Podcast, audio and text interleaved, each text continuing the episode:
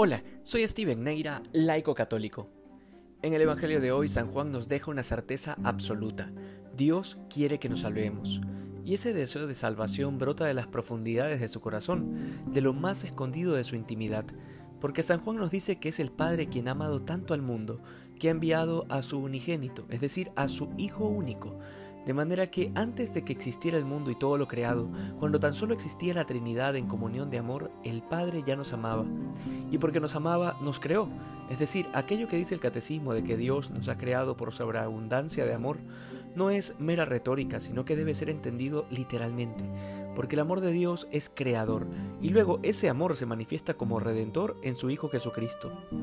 Luego se nos habla de un juicio, pero este juicio no es una realidad externa que viene a imponer su voluntad, es decir, no es Dios que por alguna decisión arbitraria decide salvar o condenar. Esto es una imagen muy común en aquellos que no conocen a Dios e incluso entre aquellos que siendo bautizados no han querido realmente acercarse a Dios.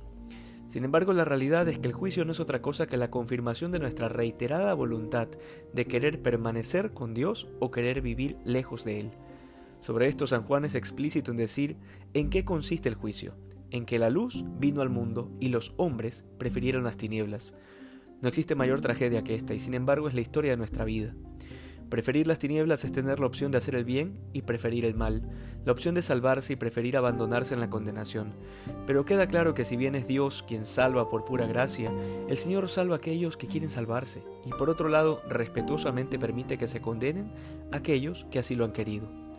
Finalmente todo el que obra mal detesta la luz, nos dice el Evangelio de hoy, y lo vemos claramente en nuestros tiempos, porque la verdad no puede ser dicha en lugares públicos porque es inmediatamente censurada, asimismo en redes sociales y en espacios de discusión, porque el mundo se ha vuelto intolerante a la verdad, está tan acostumbrado a las tinieblas que detesta la luz.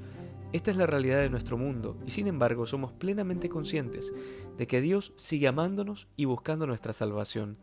Respondamos al llamado del corazón de Dios de ser luz del mundo y sal de la tierra en un mundo que está verdaderamente ciego y que está necesitado del amor de Dios. Que hoy seamos más santos que ayer. Dios te bendiga.